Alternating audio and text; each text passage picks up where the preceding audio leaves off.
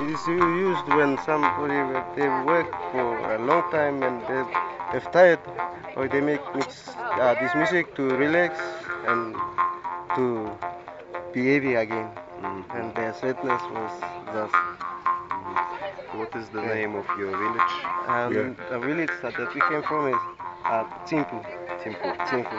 Uh, where is it? Huh? where is it?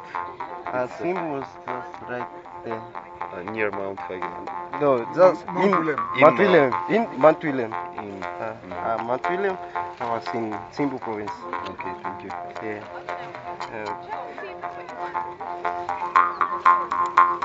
this is traditional music. We want to buy it, uh, it's uh, just twenty dollars.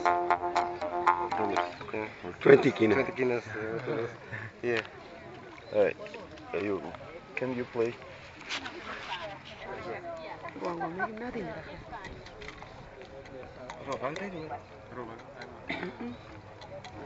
Ladies, they don't know. Yeah. Nah, you, Ladies, you, they don't know. You're the, the best player. Yeah. Okay.